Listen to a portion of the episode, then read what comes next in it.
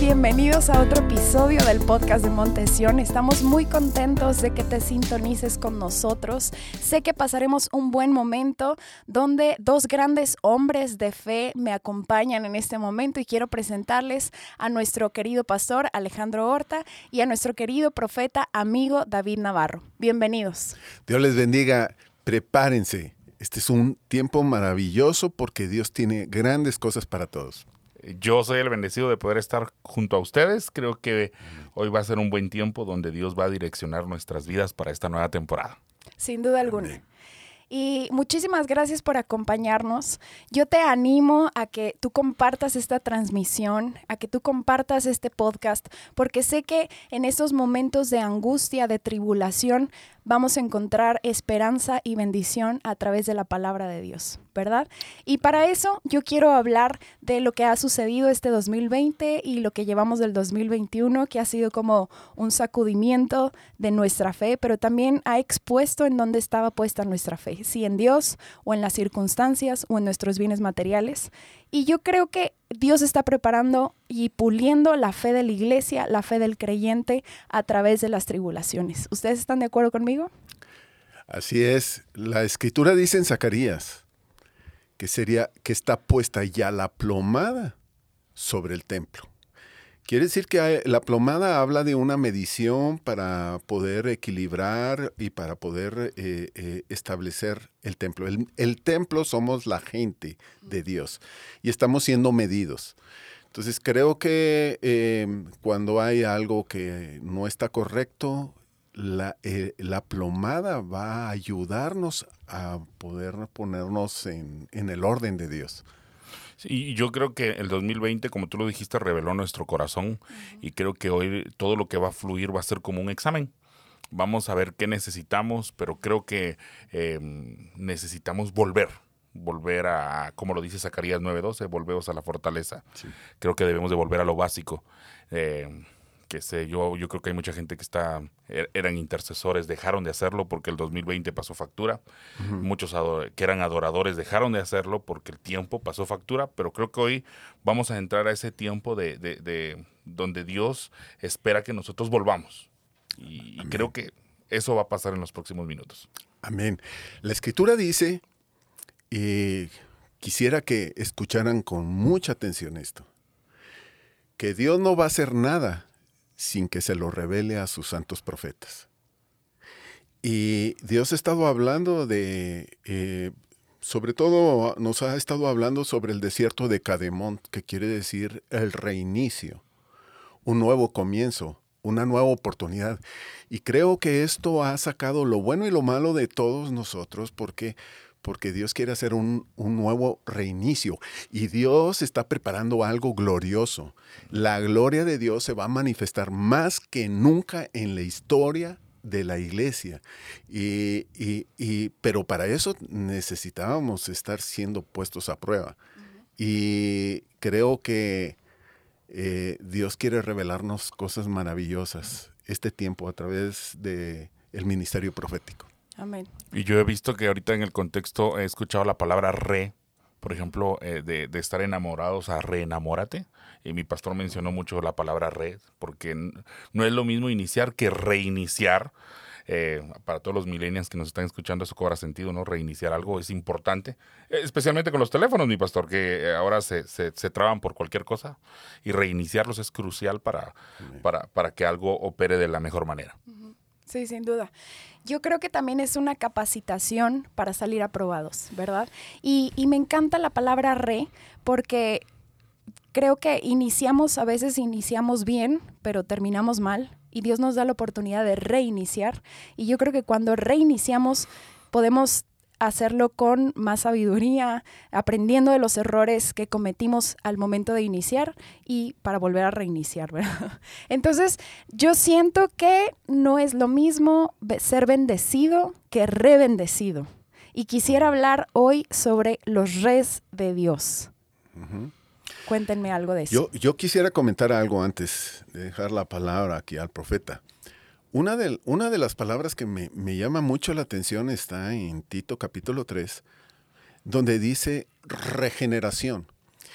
Y realmente nosotros somos, somos eh, genética de Dios, los que hemos recibido el Espíritu de Dios, los que hemos nacido de, de, Dios, tenemos la genética de Dios. Pero a veces los errores, la distracción, el no estar conectados al cielo, hoy nos va a reconectar para regenerarnos. Eso es corregir la genética que tenemos nosotros. Pero para eso necesitamos la palabra que viene del cielo y hoy la tenemos. Hoy creo que Dios va a hacer cosas maravillosas en la iglesia. Amén. Y, y, y Dios ha puesto eh, los ministerios para poder generar o regenerar esa corrección. Por ejemplo, decía de la, de la plomada. La plomada es para hacer correcciones o reconectarnos también al, al diseño de Dios. Y eso es lo que entiendo que Dios está haciendo en este momento a través del ministerio profético. Y yo creo que tenemos que adentrarnos a los re, porque hay muchos re que la Biblia registra y que es importante que los manejemos. ¿Por qué? Porque ese es el deseo de Dios, que no, que como tú lo decías, que pasemos de un estado a estar bendecidos a, a ser rebendecidos. Pero ¿qué les parece si comenzamos con un re de Dios que es importante que, que, lo, que los que nos ven y nos escuchan puedan tener claro? Lo primero, eh, la restauración. Creo que ese es un re. Eh, eh, importante, uh -huh. porque la, la, la, restauración tiene que ver con que algo recupere su, su diseño original, mi pastor. Amén. ¿Qué podemos hablar de la restauración? Un montón de cosas, pero si tu, tuviésemos que resumirlo en un solo punto, ¿qué sería la restauración? Eh, volver al diseño de Dios. Y, y, creo que Dios está volviéndonos a un diseño, una restauración. Eh, Jeremías es un restaurador volvió a levantar los muros y creo que los muros se están levantando para una protección de la iglesia. Eh, en este tiempo, Andy, nos damos cuenta de que uh, como que la, las cosas restauradas tienen un mayor precio y valor. No sé si te has dado cuenta que eh, particularmente en, en, mi país hay un, hay un lugar donde todo lo que está siendo restaurado llama la atención.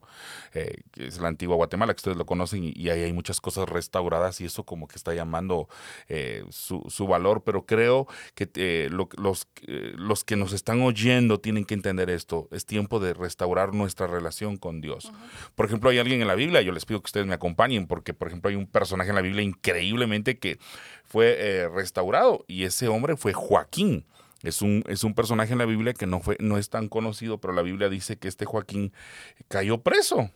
Eh, y, y, el sistema de Babilonia muy difícilmente soltaba a, alguien, pero este Joaquín cayó preso bajo el sistema de Babilonia. Dice que en el año 37 eh, Dios lo, lo sacó de la cárcel y dice que volvió a ser el rey que era.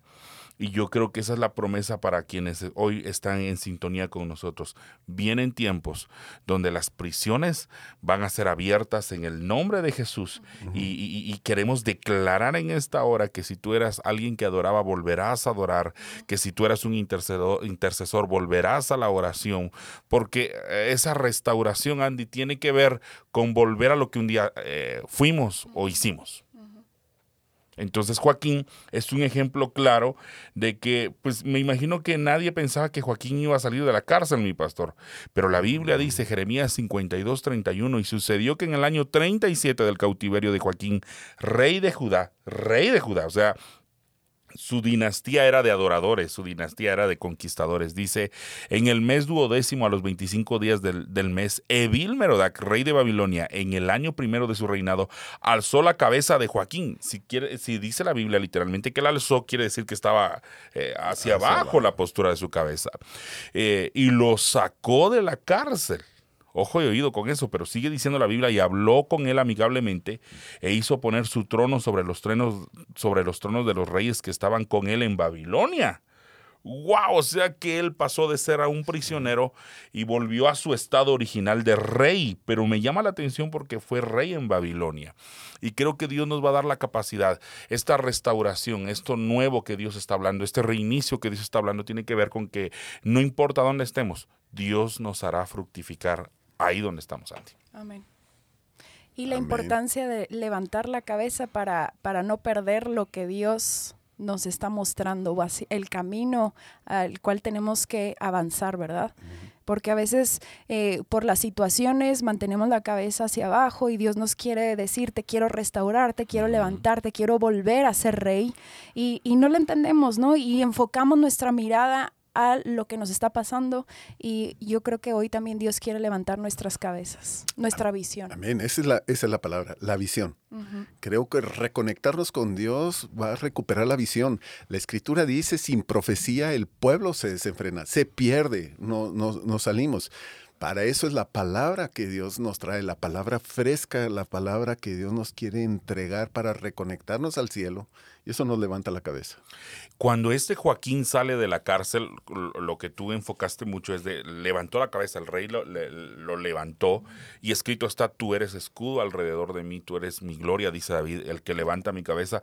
Pero me llama la atención volviendo a eso de, de, Jeremías 52, 33, porque dice que Joaquín eh, lo hicieron mudar también los vestidos de prisionero. Esta nueva temporada a la que Dios nos está metiendo, no podemos, uh, Andy, caminar con las vestiduras del, del, del 2019 para atrás. Creo que el 2020 fue una escuela. Y uno de los deseos de Dios para, para esto que tiene que ver con restauración es no podemos caminar con las mismas vestiduras. Eh, hay gente que eh, Dios ya olvidó el pasado, pero hay gente que sigue con las vestiduras del pasado.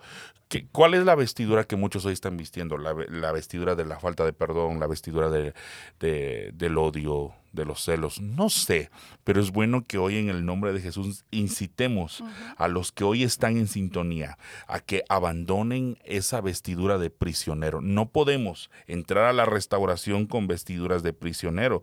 Y eso como, como me, me mueve, porque dice, le hizo mudar también los vestidos de prisionero y comía pan en la mesa del rey siempre, todos los días de su vida. Eh, eh, esa frase siempre, todos los días de su vida, quiere decir que él tenía acceso al rey todos los días. Y creo que esta, este nuevo reinicio, lo que Dios desea de los que están hoy con nosotros es ya no tener una relación intermitente con Dios, días sí, días no, sino tiene que ver con todos los días, todos los días. Creo que esa generación se está levantando en este tiempo. Amén. Las vestiduras son importantísimas. La escritura dice en Apocalipsis que las vestiduras son las acciones. Las acciones de los santos, o sea, son, es lo que hacemos, lo, la actitud con la que hacemos las cosas. Y, y también veo otro grupo en Apocalipsis que sale de la gran tribulación, dice que tenía vestiduras blancas. Son las que lavan sus ropas con la sangre del cordero. Es, quiere decir que vivían quebrantados, vivían reconectados al cielo, pero no es necesario que entremos en una gran tribulación. Eh, eh, ¿Por qué no hacerlas desde este momento y nosotros seremos vestidos? Luego dice que tenían palmas en la mano. Eso, eh, eh, eh, eso me indica es victoria. Y Dios está preparando a la iglesia para una gran victoria. Pero es el tiempo de levantar visión, levantar la cabeza y cambiarse de vestiduras.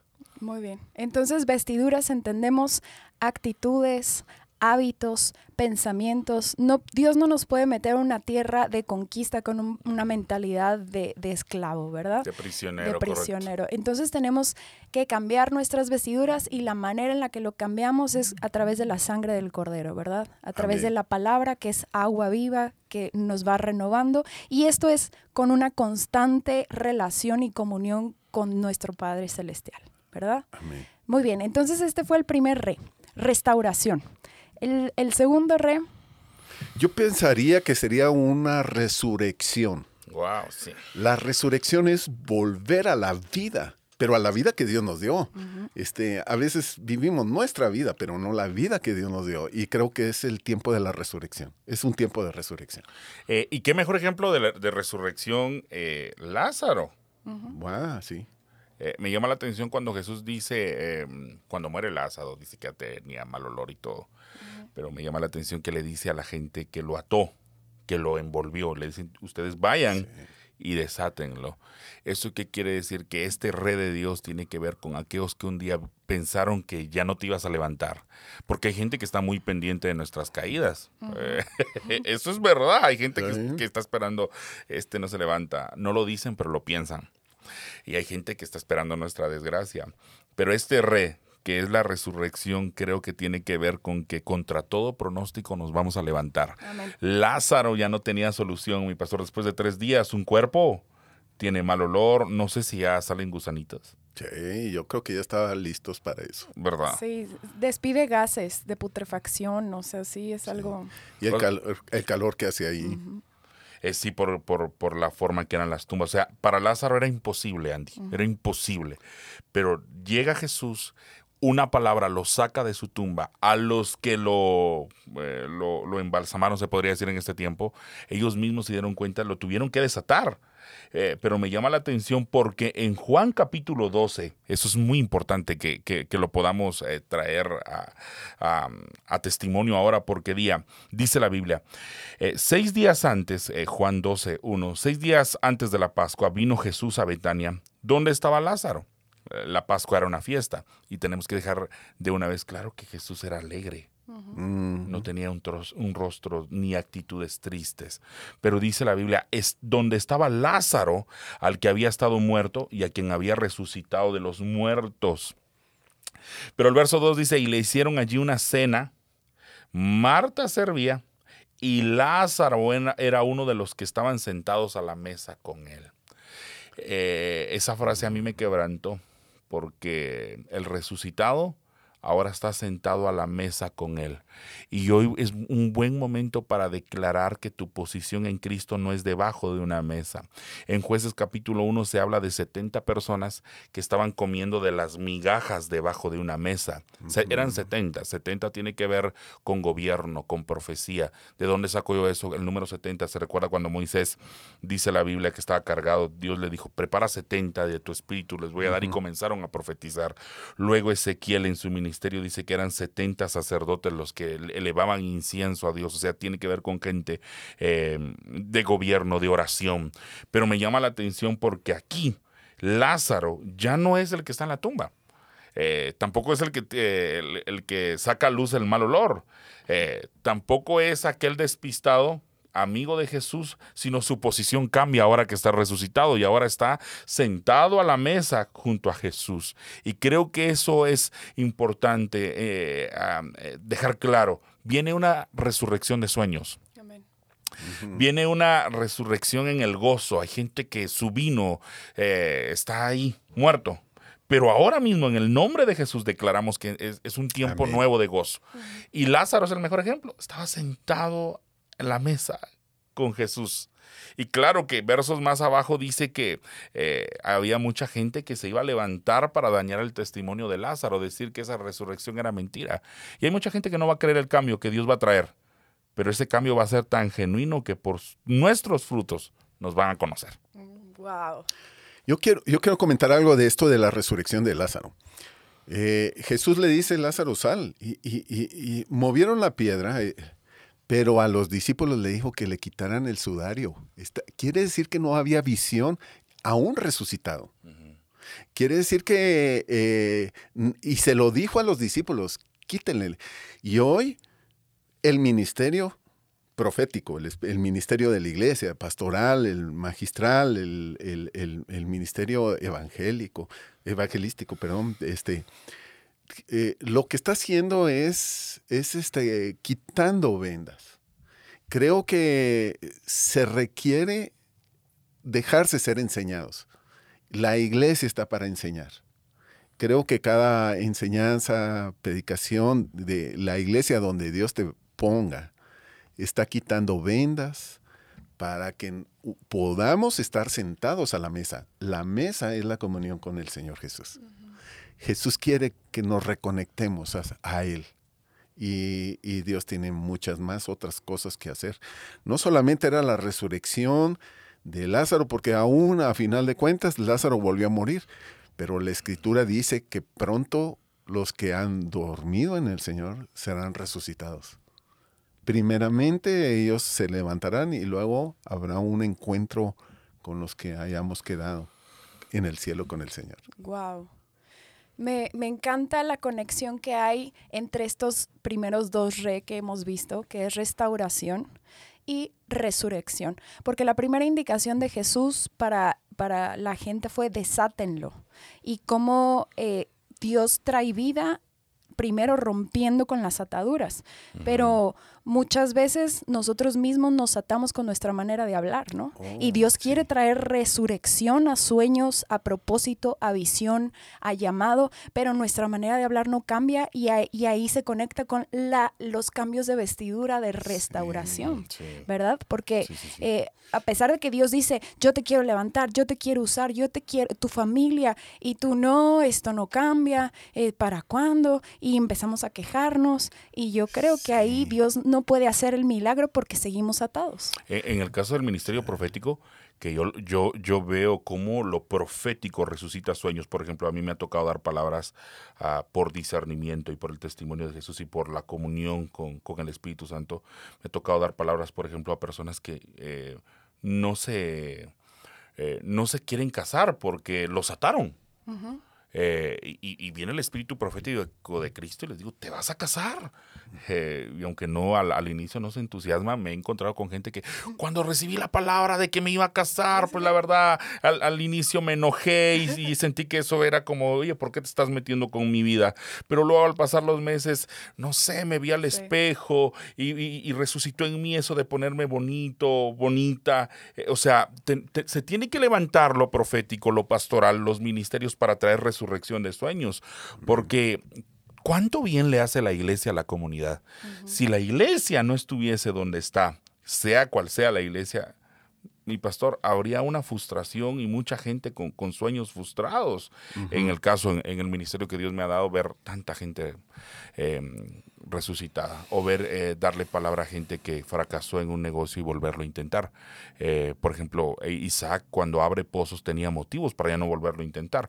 El, el primer pozo que abre le trae problemas.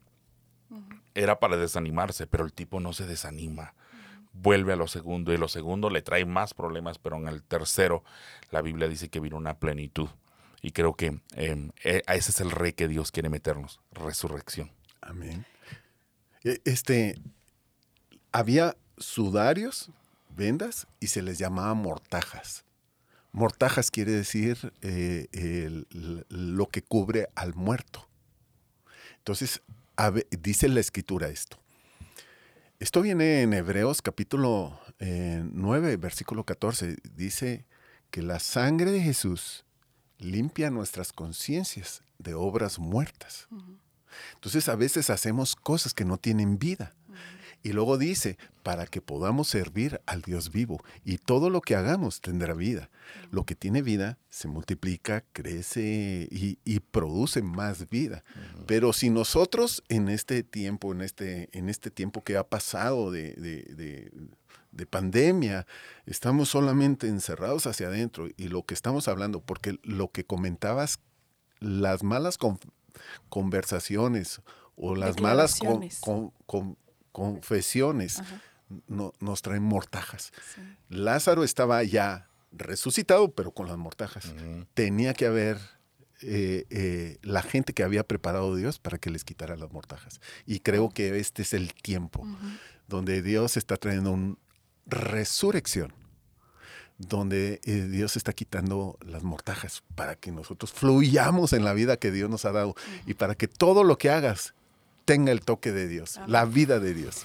Y de ahí puede ir otro rey eh, que va conectado y tiene que ver con ser renovados. Oh, sí. Porque Lázaro ya estaba, o sea, le quitaron la, la- la venda, ahora se va a sentar a la mesa con Jesús, pero nadie a una invitación va con, con mal vestido, con un mal olor, sino la renovación tiene que ver con deshacernos de eso, eh, con deshacernos de- del- del pasado, de lo que cargamos, porque la renovación, como lo dice Romanos claramente, tiene que ver con un cambio de mentalidad. Y creo que ese es el tercer re, la renovación. Eh, por ejemplo, eh, aquí tengo un café riquísimo, está muy rico, esta taza, pero esta taza puede ser usada el día de mañana y para que sea usada se tiene que lavar. Y es a ese acto de lavarlo tiene que ver con la renovación. El punto de, eh, de hoy es de que hay mucha gente que no se está renovando y cuando no hay renovación entonces viene la religiosidad y vienen muros que uno mismo se construye. Y por lo tanto, entonces ya no podemos ir al siguiente nivel. Y creo que Lázaro, eh, con lo que usted hacía muy, hincapié en eso, ¿no? De, la visión, se tuvo que renovar la visión. Pero no solo eso, sino qué pasó después de que Lázaro salió de la tumba. Se tuvo que dar un baño. Eh, se tuvo que estar listo para cuando la gente estaba ahí pendiente. ¿Es él o no es él? Y claro que era él pero era otro, estaba resucitado y renovado. ¿Cómo no? A mí se me viene con esta palabra lo de los odres viejos, ¿no? Cómo Dios no puede ah. depositar vino nuevo en un odre viejo y cómo tenemos que renovar nuestro odre, nuestro corazón, para que lo nuevo de Dios siga fluyendo, ¿verdad? Y, y algo más en esto de la resurrección y la renovación. Quiero decirles, Marta, María, aún Jesús diciéndoles que Él era la resurrección, ellas estaban, sobre todo Marta, estaba quejándose. Y estoy seguro que hay gente que eh, nos está escuchando que perdió familiares, gente muy cercana, eh, eh, y, y, a veces uno protesta como Marta y María, ¿por qué si te lo pedí? ¿Por qué? Dios está hablando de una resurrección, pero también una renovación en la mente y Dios quiere infundir aliento a todos aquellos que, eh, eh, entre comillas, dicen que perdieron. Y cuando alguien se despide de alguien amado que ha recibido a Jesús, no están perdidos. Sabemos dónde están. En un lugar en donde Jesús prometió. Entonces, la muerte no es ninguna tragedia si es que reciben a Jesús en su corazón. Y si alguien no lo ha recibido, es importante que lo reciban. Entonces, esa es una renovación de mente para estar conectados al cielo y tener esa vida eterna. Entonces ellos, en lugar de pérdida, es ganancia. La Biblia dice que es ganancia. Este, eh, pero en el caso de María y, y, de Marta, ellas fueron renovadas en su mente. Y yo quiero que todos aquellos que, eh, eh, vuelvo a decir, no está bien la palabra perdida, que perdieron gente, y este, que, no, que, no estén, que no estén con ese peso, sino que eh, estén confiando que Dios quiere hacer cosas grandes en ellos para que también transmitan la vida de Dios. Y bueno, tenemos un Dios de vivos, ¿verdad? Porque nuestro Dios es vivo. Entonces yo creo que Dios eh, viene a traer resurrección a nuestra vida porque ese es el mejor testimonio del Dios al que servimos, ¿verdad? Porque es un Dios de vivos. Entonces, a pesar de que podemos tener una vida bios, bios, pero podemos estar muertos en nuestro propósito, sueños, en nuestra manera de hablar, como decía Pastor, por más que hacemos obras, no tienen fruto, no tienen vida y yo creo que Dios viene a traer renovación y resurrección, ¿verdad? Para que todo lo que digamos, todo lo que emprendamos tenga vida y la vida de Dios, ¿verdad? Yo creo que la renovación es importante eh, para entrar a lo nuevo de Dios. Nadie que no es renovado va a estar preparado a lo nuevo de Dios y muy puntual lo que decías respecto al vino nuevo, odres nuevos y creo que es el tiempo en que Dios necesita derramar vino nuevo, pero la única manera de que ese vino nuevo venga es sobre odres nuevos y, renovarse también tiene que ver con aquellos que tienen un poco concepto de sí creo que hay mucha gente que tiene muy, muy bajo concepto de sí mismos y necesitamos renovarnos. Eh, por ejemplo, a, mí me, a mí la renovación me tocó. Yo me recuerdo que cuando vine aquí a, a, a Montesión, venía con bigote y me gusta, eh, me gusta buscarme a veces en, Google porque yo me veo renovado. y parte de esa renovación el Espíritu Santo la trae sobre uno, porque la renovación eh, tiene que ser intencional. Y me recuerdo muy bien que esa renovación, particularmente personal, eh, yo, yo, tenía el, el bigote y me recuerdo que fui a Estados Unidos y un pastor me dijo, oye, te mirarías más joven sin el bigote y yo te voy a llevar a que te quiten el bigote. Y cuando, le, o sea, me quedé en shock. Y cuando me lleva, resulta que entro al lugar, pero pensé que era una barbería. Y cuando entro, resulta que era una carpintería. y cuando entro a la carpintería me asusto y le digo, oiga mi pastor, ¿a dónde íbamos? ¿A una carpintería? A una barbería. Y él me dice, no, este cuate que, que, que, corta madera es excelente cortando cabello y bigote. Y yo me puse pálido porque la renovación... Con cincel. Eh, no, con el cepillo. Para la o sea, entonces eh, me recuerdo de que...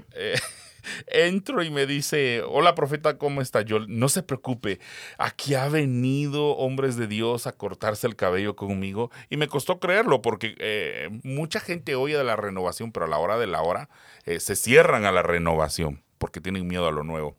Bueno, les resumo la historia. Me siento en una silla de carpintería. El tipo agarró un espejo de su esposa y lo puso enfrente de su taller de, carpintería y empezó a cortarme, a cortarme, a cortarme.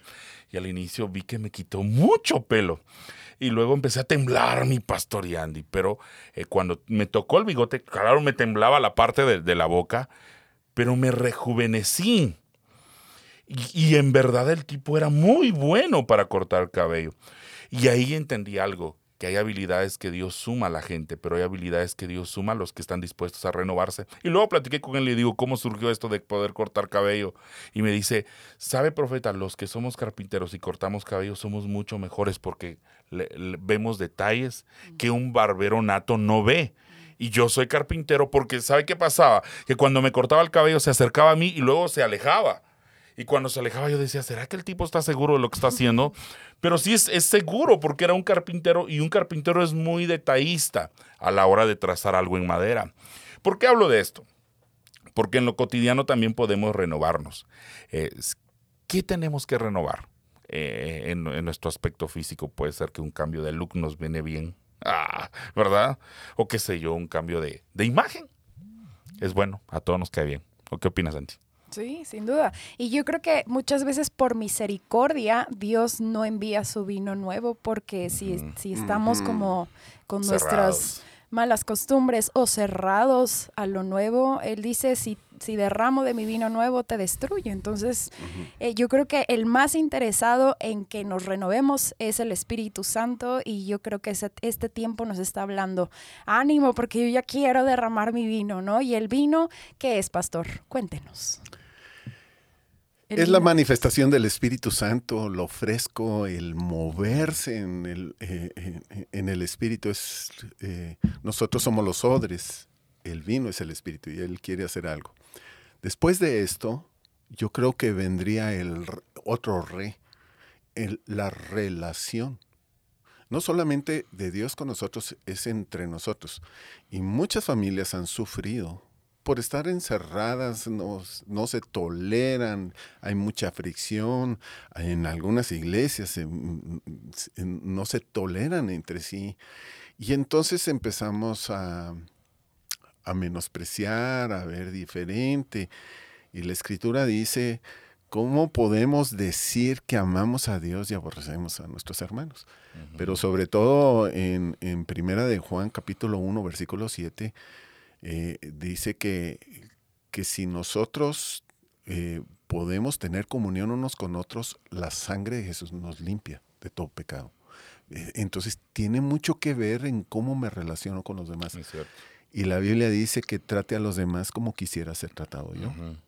Entonces, este, restaurar relaciones, sobre todo en las familias, eso va a traer una limpieza por la sangre de Jesús.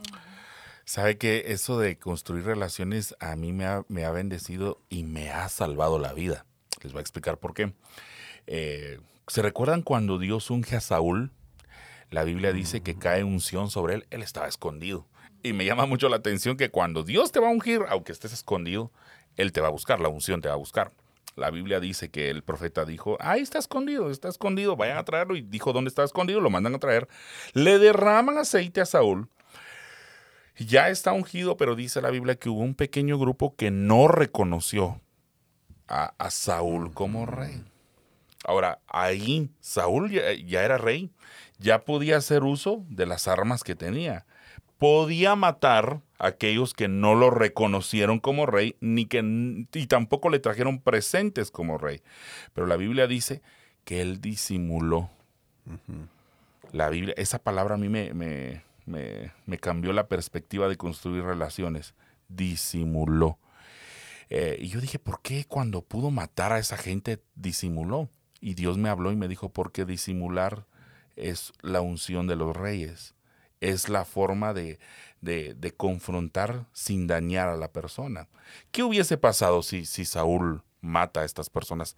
Inmediatamente su reinado hubiese empezado con un conflicto y entonces daña. Con temor. Exacto. Eh, metiendo a la gente a un temor y no solo a un temor, sino a, fisurar la relación entre el rey y el pueblo.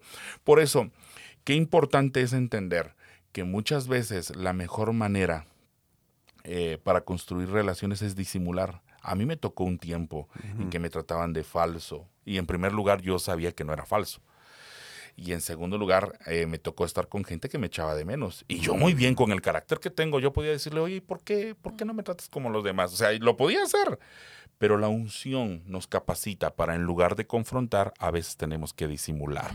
Eh, no sé si te ha pasado. Sí, hubo una temporada hace unos años que tú me diste este consejo y me dijiste, hazte la loca no sé si te acuerdas. Pero... es bíblico. ¿Qué hizo David? Se hizo el loco. Cuando ya lo iban, si no se hace el loco, Andy, lo matan. Sí. Y ese consejo yo lo abracé y trajo resultados y yo creo que lo voy a seguir aplicando. Porque cuando te están atacando, no, hazte loco. Y sí duele, pero mira, mi causa se la llevo a, en la presencia de Dios y, yo no, no, no, no me meto en conflictos, en confrontación, porque el chiste no es, no es herir, no es eh, ojo por ojo y diente por diente, sino poner la mejilla y mira. aquí hay algo más de fondo. Dice que este, este grupo, eh, allí en, primera de, Samuel capítulo 10, dice que eran hombres perversos. Este grupo, este grupito. Siempre va a haber hombres perversos, cerca o lejos. La palabra en hebreo perverso es Belial. Eh, la palabra Belial se, significa inútil, no sirves para nada, eh, no vas a alcanzar nada. Son gente que menosprecia, pero esa es una inspiración de Belial. Belial es el nombre de un demonio. Entonces siempre hay una una inspiración para estar descalificando, menospreciando, menoscabando, cuando la escritura dice que nosotros somos hijos. Entonces, a veces eh, eh, hombres perversos lo que quiere hacer es que perdamos identidad. Entonces, cuando perdemos identidad, perdemos relaciones entre los demás. Y Dios quiere que no perdamos relación. Un espíritu de anticristo. Así es, sí. Porque Cristo es unción, el ungido, y cómo se dice está levantando un espíritu de anticristo para atacar a los ungidos, a que no sepan quiénes son, confundirlos y mantenerlos así sentaditos, sin que hagan nada. ¿verdad? Así es. Y Dios quiere levantar a los ungidos. Por eso la indicación clara es construyamos relaciones. Ajá es bueno construir relaciones. Ese consejo a mí me lo dieron cuando muy comencé el ministerio y uno tiene que aprender a convivir con aquellos que lo aman como aquellos con quien no, no, te aman. Y esa es una capacidad que el Espíritu Santo nos da. Pero qué mejor que este re tenga que ver con construir la relación con Dios, eh, de, volver a la oración, de, pasar tiempo con Él. Creo que em, eh, nadie pudo decir que en el 2020 no tuvo tiempo para orar, para buscar a Dios. Pero también hay un gran grupo que no lo hizo y no los juzgamos porque no es fácil. Pero qué importante es comenzar en lo poco, construir esa relación con Dios. Porque creo que cuando nos relacionamos con Dios vamos a poder relacionarnos con los hombres. Y si no nos relacionamos con Dios, definitivamente nuestra relación con los hombres va a ser fisurada. Y ese es el rey que tenemos que motivar, la relación con Dios. Hubo una vez que, que el pastor me comentó que me dijo, hija, si quieres ver qué tan fuerte y qué tan estrecha es la relación de las personas con Dios, fíjate cómo se relacionan con otras personas. Porque yo creo que puede ser un buen espejo. A veces andamos del chongo con el prójimo y eso revela que no estamos en comunión con nuestro Padre, porque cuando nos están atacando y estás en comunión con nuestro Padre es fácil no defenderte, es fácil decir, mira, bueno, mm, no, no voy a caer en, en, conflicto, era como diría nuestro presidente, no voy a caer en provocaciones. este, y, y, pues sí, se me hizo un consejo muy interesante, pero sobre todo para yo aplicarlo, porque cuando me empiezo a pelear con mis, con mis prójimos, digo, me falta más orar. y ahí me voy a orar. Sí. Eh, en, el caso, en el caso de Moisés, eh, tenía una relación con Dios. Y dice que esa relación lo hizo el hombre más manso. Entonces cuando sus hermanos, fíjense, los hermanos, Aarón y María, empiezan a hablarle contra él, él no se defendió. Quien lo defiende es Dios. Y fue, es la oración y la intercesión de Moisés el que restaura la vida de ellos. Y, también estaban afectando el caminar del pueblo, pero fue la intercesión.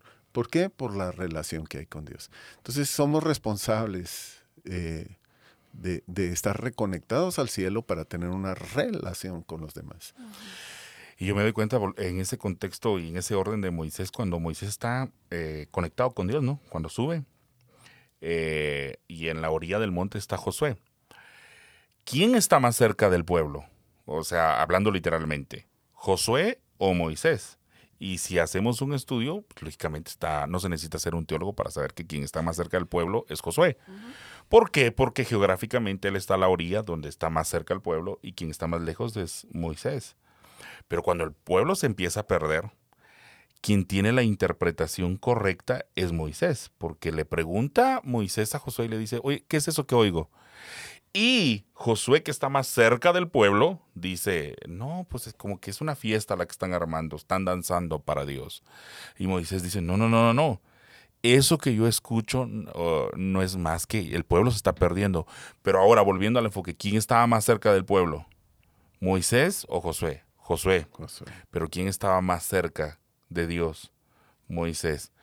Y esta es la revelación. Cuando yo estoy más cerca de Dios, podré interpretar lo que pasa eh, allá abajo.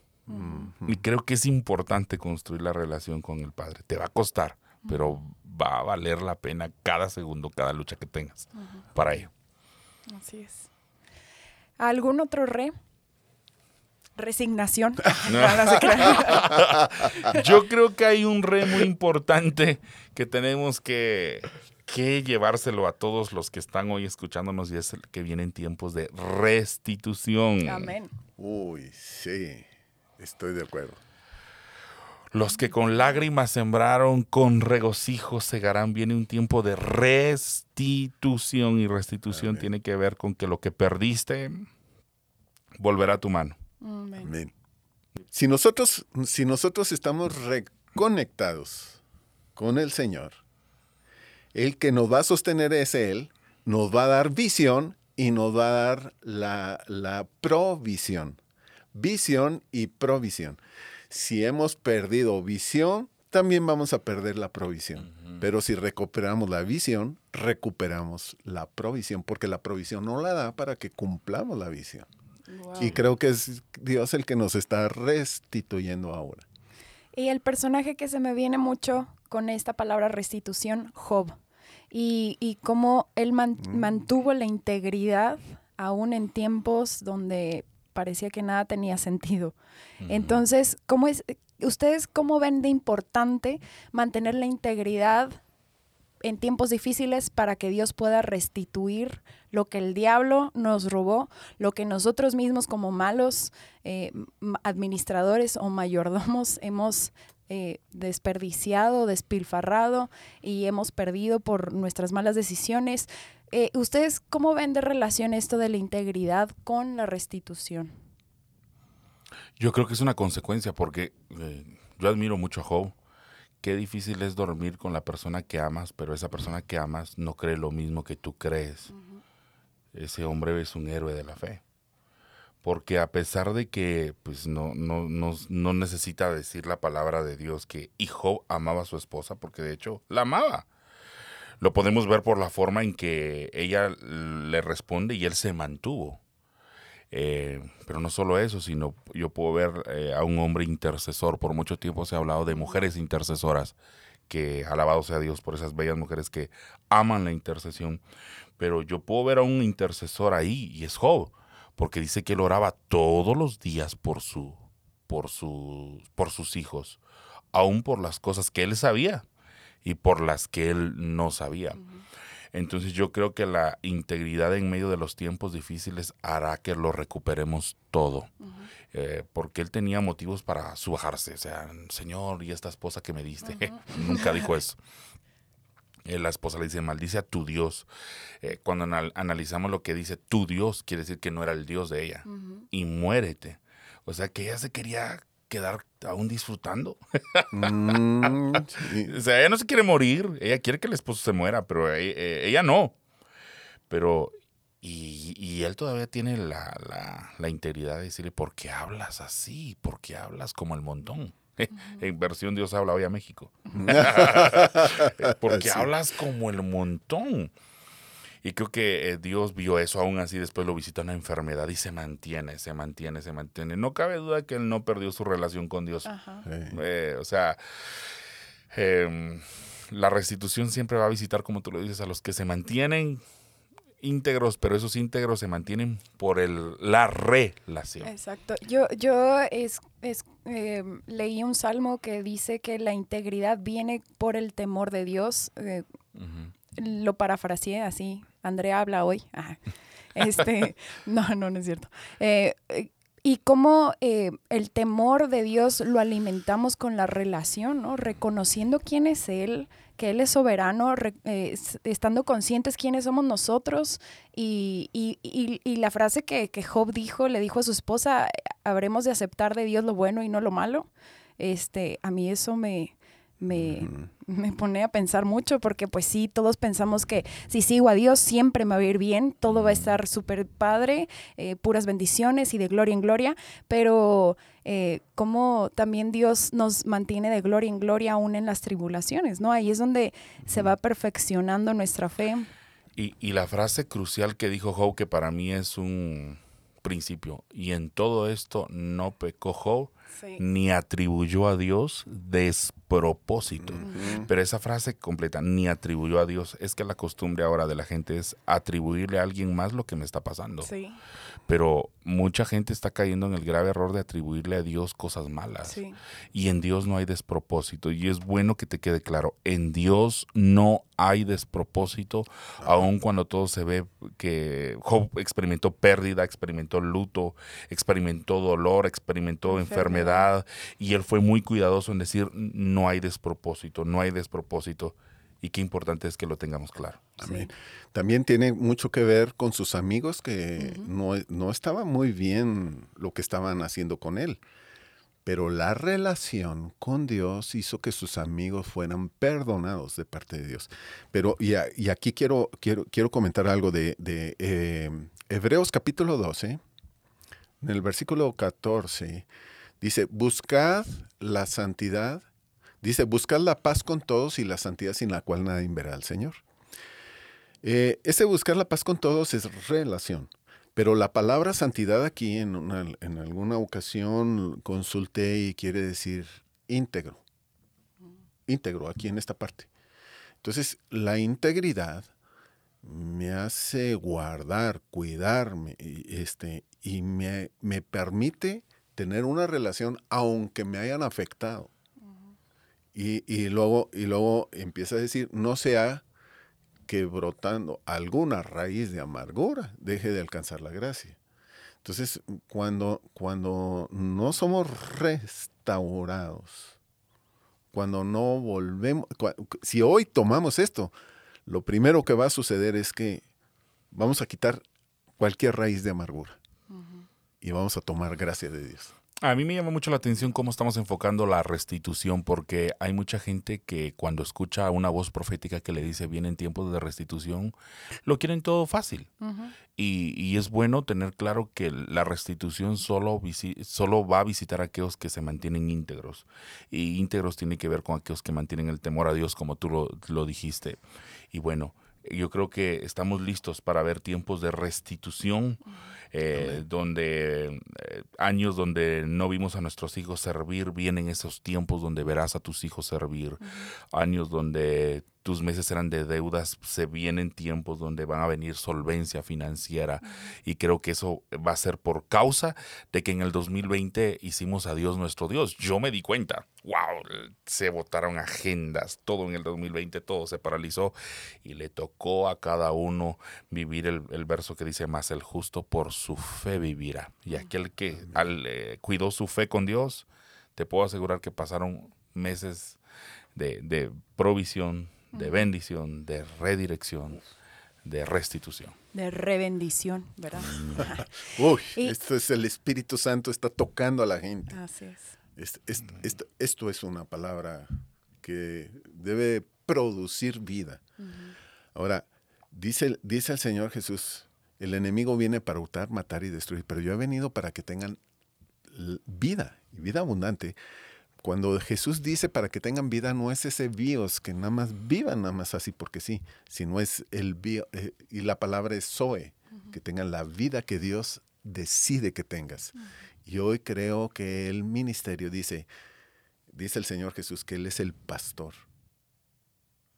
Pero el Señor Jesús utiliza los ministerios para transmitir vida y la están recibiendo. Y la recibimos. Y eso es los re de Dios. Amén. Amén. Qué, qué bonito tiempo hemos pasado porque muchos han estado reemproblemados con problemas, con muchos problemas.